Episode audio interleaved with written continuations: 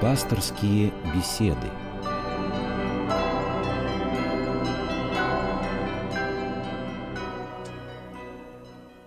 микрофона Людмила Борзяк. А сегодня беседу с вами будет вести священник Григорий Герониус. Здравствуйте. Добрый день, здравствуйте. Наверное, вас опережаю, но тем не менее хочется поздравить с праздником вас, с прекрасным праздником, который мы сегодня отмечаем. Сегодня один из самых важных, самых значительных праздников Русской Православной Церкви, вообще Православной Церкви. Этот праздник относится к числу двудесятых, то есть 12 самых важных праздников церковного года. Праздник называется «Введение во храм Пресвятой Богородицы». И, в свою очередь, от всей души поздравляю всех наших дорогих радиослушателей с этим замечательным событием. Отец Григорий, ну вот прежде чем мы начнем рассуждать о празднике и тут очень много рождается рассуждений. Давайте немножко поговорим о самом событии, о том событии, которое свершилось на заре Нового Завета и на исходе Старого Завета, и э, таким образом как бы приблизило вот э, пришествие в мир самого Господа и Спасителя нашего.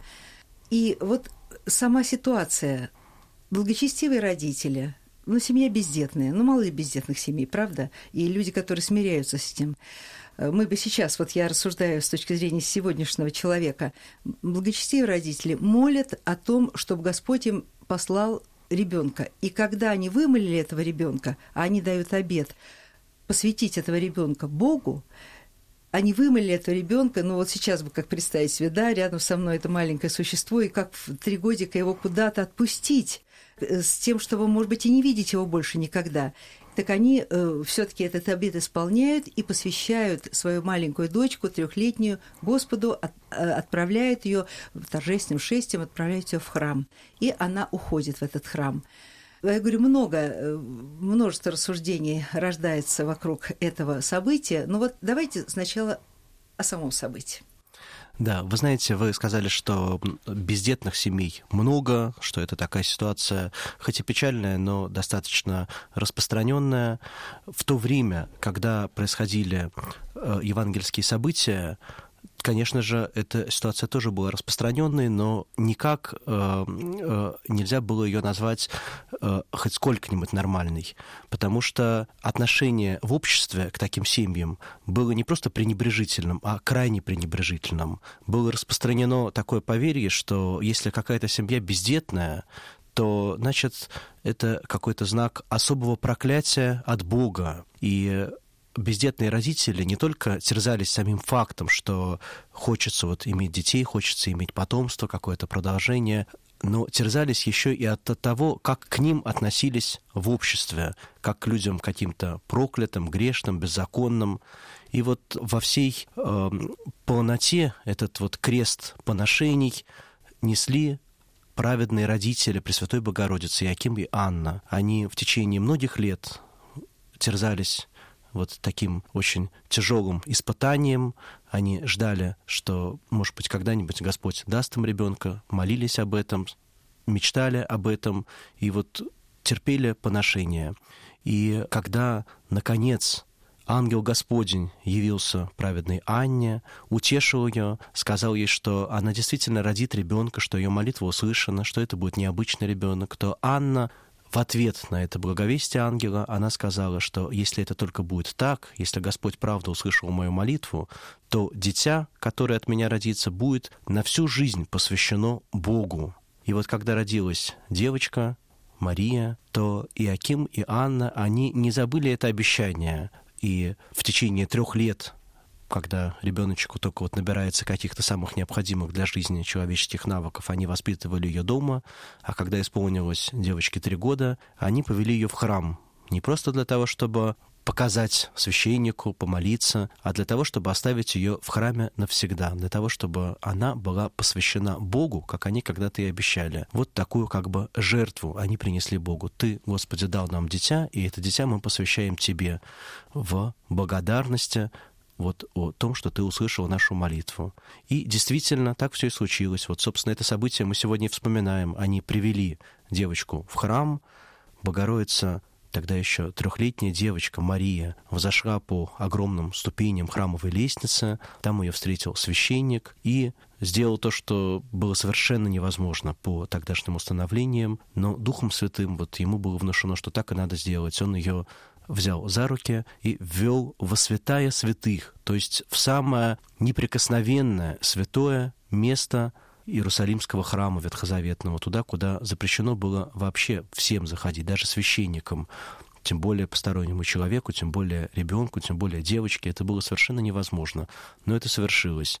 И вот с этого дня Пресвятая Богородица поселилась при храме и жила в течение некоторого количества лет при храме, продолжая вот то движение, которое совершили ее родители. Вот они ее посвятили Богу, и она до конца это приняла. Она сама себя, всю свою жизнь, все свои таланты, умения, она тоже посвятила Богу, добровольно со, со свою жизнь принеся в такую жертву. И мы знаем, что произошло дальше. Да. Э, друзья, я э, сообщу вам номер телефона 8 800 222 9992. Еще раз повторю, 8 800 222 9992, звонок бесплатный по России. Но пока сейчас наши слушатели будут собираться с мыслями, я хочу задать вам вопрос. Отец Григорий, но ведь э, в Писании нет этой истории. Это же история, которая передается, была передана нам, и, в общем, мы о ней знаем, нет свидетельств четких по преданию церковному, верно? Действительно, э, события, которые мы сегодня вспоминаем, не описаны в Святом Евангелии. Но есть и какие-то другие события, которые по тем или иным причинам не вошли в повествование евангелистов, но они остались в церковном предании. Люди, которые были очевидцами, свидетелями этих событий, они это запомнили, пересказывали, передавали дальше, потом это вошло в некоторые раннехристианские тексты, и так вот дошло и до нашего времени. В Евангелии этого нет, но память об этих событиях в церкви сохраняется Сохранился, до да. сегодняшнего дня. Я, вы знаете, сегодня была в храме, и Сегодня было необычайное количество детей. Вот я сегодня для себя отметила, даже на Рождество, э, прошлое Рождество, правда, я, я вела ночную программу рождественскую по радио, и я не знала, что, что и как происходит. Я уже пришла на утро, детки были. Но вот сегодня что-то невероятное. Знаете, как горох был насыпан просто в храме. Всех возрастов, и маленькие, и большие, совсем груднички, огромное количество деток. Отец Григорий, как вы считаете, с чем это связано? Это очень отрадно, что сейчас э, у нас есть огромное количество семей, которые понимают необходимость религиозного воспитания деток, понимают необходимость, что детей нужно водить в храм, нужно причащать, нужно приучать к участию в богослужении, нужно, чтобы вот праздники церковные становились бы их праздниками, э, становились бы таким важным содержанием их жизни. Э, и действительно, сейчас очень много семей, в которых такое понимание есть. Это очень отрадно. Я вот сегодня совершал богослужение у нас в храме, и тоже могу свидетельствовать, что храм был наполнен людьми, и среди людей ну, много очень семей, много многодетных семей, много деток. Ну, наверное, вот у нас человек 150 только деток причастилось сегодня О. святых христовых тайн. Это же, э. ну, храм, наверное, был полон. У вас много храм вмещает народа? Ну, в моем храме помещается порядка 500 человек человек. Вот столько mm-hmm. у нас сегодня и было на богослужении. И думаю, что человек 150-200 среди этих 500 — это дети разных да. возрастов. Иногда бывает так, что э, молодые родители понимают, что очень важно ребенка причащать, но не понимают, что важно, что, чтобы этим не ограничивалась церковная жизнь ребенка. И бывает, что вот идет богослужение, буквально за пять минут перед причастием приходит можно сказать, толпа молодых мам с младенчиками на руках. Вот они так распихивают людей, подходят, причащают mm-hmm. своих деток и тут же куда-то пропадают, тут же уходят обратно. Ну, может быть, лучше так, чем никак. Слава богу, что детки причащаются. Это действительно вот центр всего, что у нас происходит. Но наверное, стоит этим не ограничиваться. Стоит э, и все-таки не за пять минут приходить, а немножко заранее, чтобы mm-hmm. детки, да, в меру сил, возможностей э, все-таки приучались и к богослужению, и к атмосфере храма, к атмосфере церковного праздника. Может быть, стоит не сразу убегать, а немножко тоже задержаться, mm-hmm. не только к причастию поднести, но и чтобы к кресту детки подошли в конце богослужения. Это должно быть посильно. Действительно, принести там младенчика и заставить его выстоять трехчасовую всеночную, это не всегда разумно. Э, у каждого ребенка какие-то свои возможности, э, свой темперамент, своя манера поведения. Вот тут нужно какой-то баланс соблюсти. Но принести в храм вот буквально на одну минутку только причастить, это тоже не совсем дело. Вот надо, чтобы как-то учились наши верующие родители молодые, вот находить этот баланс, приносить ребенка в храм, приучать к богослужению, причащать так, чтобы он гармонично рос в вере. 8 800 222 9992 наш телефон. 8 800 222 992 наш телефон. Пока что наши слушатели рассуждают, но тогда еще э, с моей стороны вопрос. Вот маленькая Мария, три годика, вот я вот сейчас так сужу по своему внуку, три годика, она смиренно идет по воле родителей. Ну, что требовать от ребенка трехлетнего, кажется, правда можно? Он может и заиграться, и куда-то побежать, и как угодно. Вот это удивительное послушание, э, удивительное смирение малыша. Говорят сейчас так, что нужно позволять абсолютно все, ничего не сдерживать. У детей воспитание должно быть совершенно свободно. Вот куда он хочет, туда он бежит, что он хочет, то он и берет и так далее. Что... И вообще, что действительно требовать от, от трехлетнего ребенка? А мы видим такой пример удивительный, что уже тогда э, маленькая Мария была послушна воле своих родителей. Да, ну, вы знаете, в разных семьях, конечно, есть очень большое разнообразие воспитательных подходов, и до какой-то степени это нормально. Действительно, как нет одинаковых людей, каждый человек это такая неповторимая личность, э, которая живет своей собственной жизнью, как нет и одинаковых семей. Семьи неповторимы, и вот отношения между детьми, родителями, они всегда вот такие уникальные, неповторимые. И нормально, что есть разные воспитательные подходы. В каких-то семьях построже относятся, больше дисциплины, в каких-то семьях помягче. Но иногда э, вот такой принцип, о котором вы сказали, ребенок должен расти в свободе. Э, иногда этот принцип э, понимается совершенно превратно. Ну, например, есть такое мнение, вообще не надо ребенка крестить, не надо водить в храм, не надо навязывать ему веру. Он же должен вырасти свободным человеком, mm-hmm. вот он сам вырастет и определится, хочет он быть верующим или не хочет быть верующим.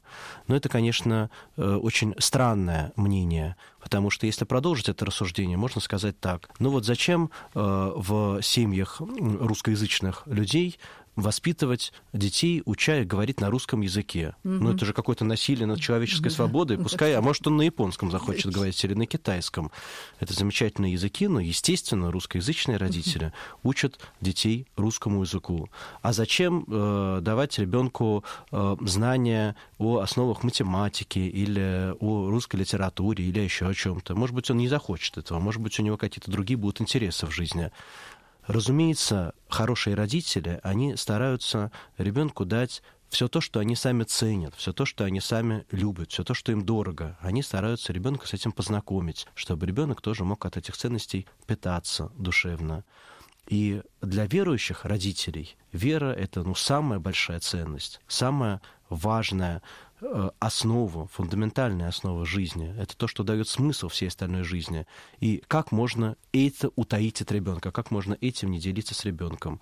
Поэтому, когда мы растим ребенка в вере, то мы никак не нарушаем его свободу. Действительно, когда он вырастет, он может определиться, и в том числе и определиться, к сожалению, во грехе, отказаться от церкви, от Христа. Но пока он маленький, пока он зависит от родителей, то, естественно, верующие родители стараются ребенку дать вот все самое лучшее, в том числе передать веру, веру во Христа, веру в правду Божию, э, и стараются ребенка научить жить по закону Христову. И если это получается, то это может принести огромный плод. У ребенка уже будет очень прекрасно сформирована система жизненных ценностей. Это не нарушит его свободу, а даст ему возможность иметь как бы устойчивость в нашей такой непростой жизни.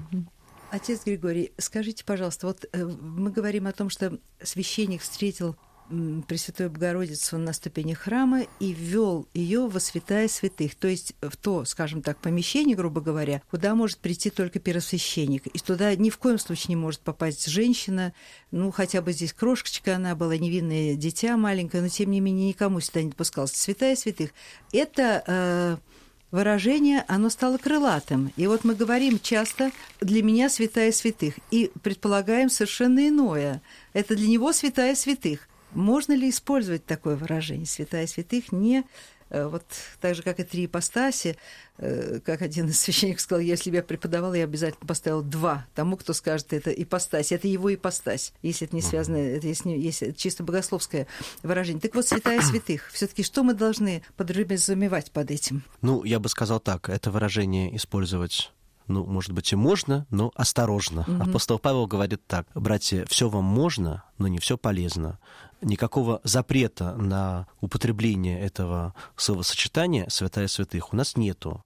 Но у нас есть заповедь не употребляй имени Божия в суе. суе да. И что это значит? Это значит, что какие-то очень важные, священные для нас слова э, мы не должны вот использовать как междометие, как слова-паразиты, как э, э, какие-то такие образные выражения, в, туда, в эти выражения вкладывая переносный и не всегда благочестивый смысл. Что такое святая святых? Это особая часть ветхозаветного храма, когда-то Господь открыл пророку Моисею, как должен быть устроен самый первый храм, походный, переносной храм, скиния. Потом по этому же образу, по откровению Божию, был устроен храм в Иерусалиме, ветхозаветный. И вот э, Господь повелел, чтобы в храме была особая часть, святая святых, куда запрещен был вход обычным людям, только священник туда мог войти для совершения богослужения. Это вот э, так и называлось святая святых, то есть самое святое место в храме. Mm-hmm. В наших новозаветных храмах тоже есть святое место, оно называется алтарь. Mm-hmm. Туда входят э, священнослужители для совершения богослужения, специально благословленные лица, тоже не просто так, а как в святое место с особым благоговением эти слова и святое святых, как вот эта часть ветхозаветного храма, и алтарь, они в нашем языке есть, мы их можем употреблять, но, конечно, с благоговением, с почтением. Эти слова, которые означают такие вот святые места в Божьих храмах, ветхозаветном и новозаветных. Отец Григорий, ответьте, пожалуйста, на звонок. Смоленская область, нам звонит Вера. Здравствуйте, вы в эфире. Благословите, отче. Скажите, пожалуйста, как бабушке и маме подготовить младенца к причастию, самим вычит, читать правила, или какие-то есть еще специально каноны Русской Православной Церкви для подготовки таких деточек к причастию. Вера, здравствуйте, Бог благословит. Спасибо за ваш вопрос. Ну, э, когда речь идет о совсем маленьком ребеночке, то большой подготовки не требуется прежде всего нужно вовремя принести ребенка в храм. Вот это самое основное, что требуется. После исполнения трех лет мы начинаем приучать ребеночка причащаться натощак. То есть до причастия предлагаем уже не пить, не вкушать никакую еду, и трехлетний ребенок уже вполне готов это воспринять. И это помогает ему ощутить, что причастие — это вот что-то такое очень особенное, очень важный момент в жизни, к которому нужно готовиться. Потом, когда ребенок еще подрастает, к семилетнему возрасту мы уже научаем ребенка исповедоваться перед причастием и потихонечку приучаем читать правила перед причастием. Сначала, может быть, не все правила, а какую-то часть, а потом постепенно уже и все молитвенное правило, предусмотренное перед святым причащением. Поэтому все зависит от возраста ребенка. Маленького ребенка вовремя принести, трехлетнего принести и не кормить с утра, а уже к семи годам, здесь стоит и молитвы почитать вместе с ребенком, и э, подготовить ребенка к исповеди. У нас еще один звонок. Москвичка Клавдия Петровна. Здравствуйте, вы в эфире, пожалуйста. А, добрый вечер. Мне очень нравится эта передача, и как-то редко приходится слушать на эту тему, особенно воспитание младшего поколения.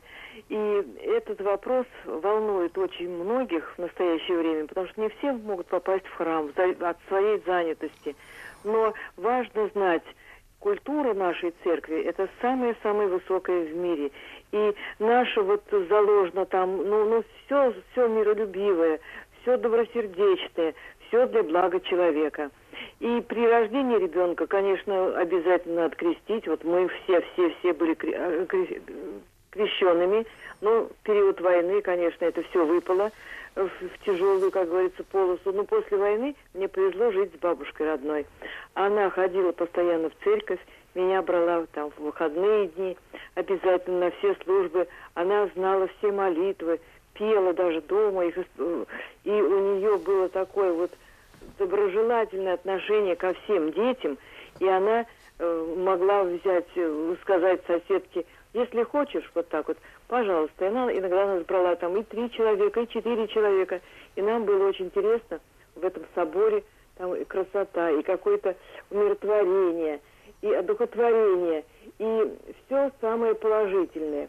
Вот я была в Радонеже, но это, правда, давно, уже лет 10 тому назад, и там батюшка, его называли Курский, я не знаю почему, но он говорит с мирянами на вот простом, обычном русском языке, не на вот древнеславянском. И все, все, все, все отрицательные стороны нашей жизни, положительные. Как нужно ребенка привести в церковь. Если не привести, то дома проводить такие вот э, беседы, которые могли бы его оторвать от всего негатива, который сейчас э, окружает, гнетет наше поколение. И у меня есть к вам еще такой вопрос. Вот раньше я ходила с бабушкой, причащали нас вином. И из одной ложкой всем. Ну, может быть, это было после войны, была такая бедность. А в настоящее время вот как идет причастие? Я давно не была. Спасибо за ваш рассказ. Причастие — это самое важное, что вообще происходит в церкви, и Э, вот если к нашей теме воспитания, то вот это самое вообще ну, нужное, что нужно давать ребенку, это вот приучать именно, что необходимо причащаться. Деток надо причащать как можно чаще. Причастие, как и всегда, совершается э, одинаково, что в годы бедные, трудные, что в годы относительно благополучные. Действительно, мы причащаемся от одной чаши, из одной лжицы, то есть вот ложечки, с которой дается причастие. Но тут э, это происходит не от бедности, а это происходит потому, что это связано с самим смыслом таинства. Причащаясь, мы вкушаем от одной чаши, от одного хлеба и вина, ставшими телом и кровью самого Господа Иисуса Христа, и становимся церковью, телом Его, причащаясь от единой чаши это для нас очень важно. Это не просто символ, не просто какая-то дань традиции, что мы причащаемся от одной чаши с одной лжицы, а это вот сама суть. Но тут нет никакого нарушения гигиенических э, норм, правил. Недавно даже был целый документ, выработанный нашими медиками, где подтверждается, что это нормально и соответствует всем э, гигиеническим нормам.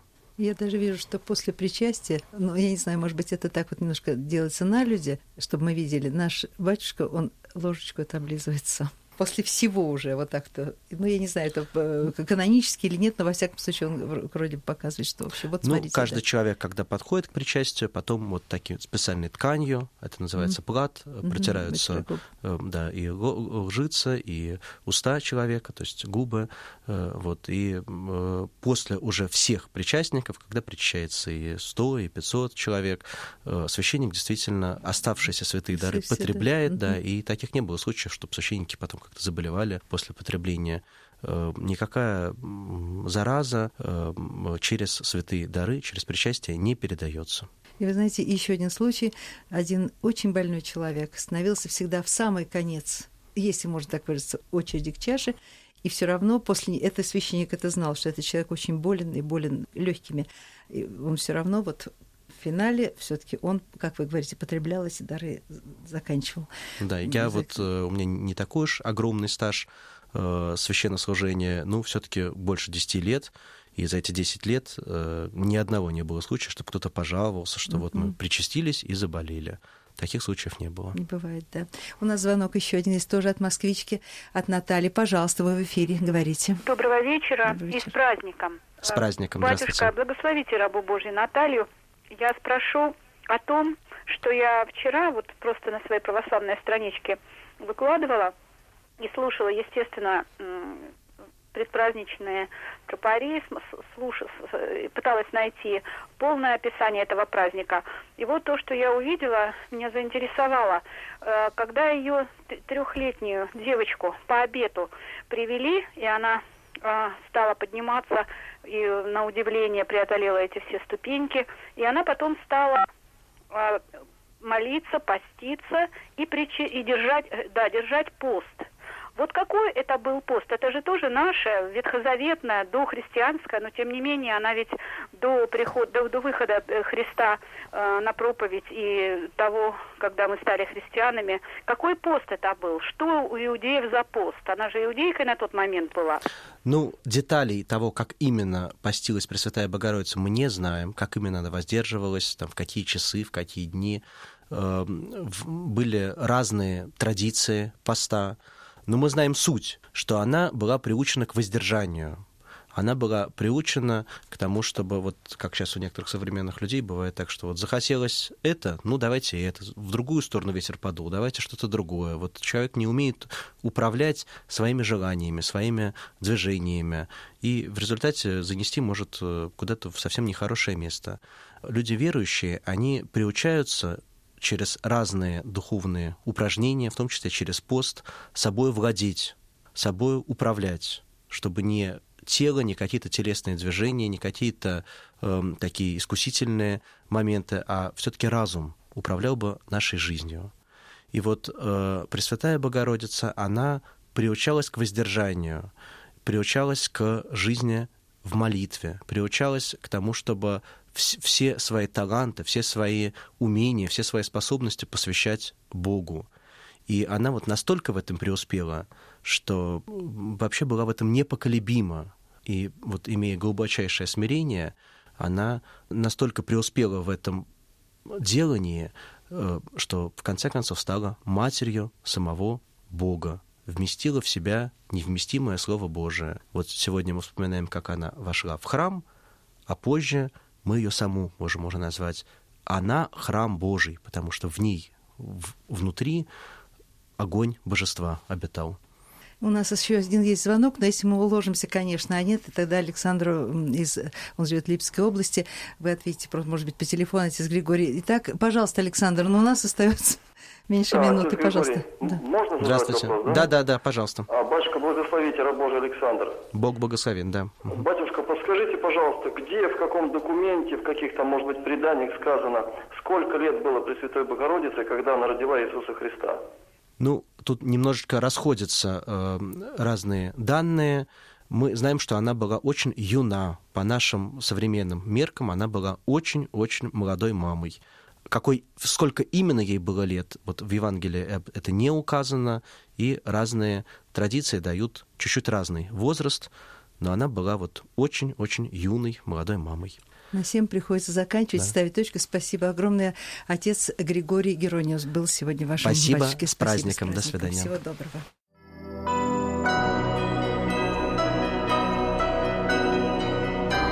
Вы слушали программу «Пасторские беседы» из цикла «Мир, человек, слово».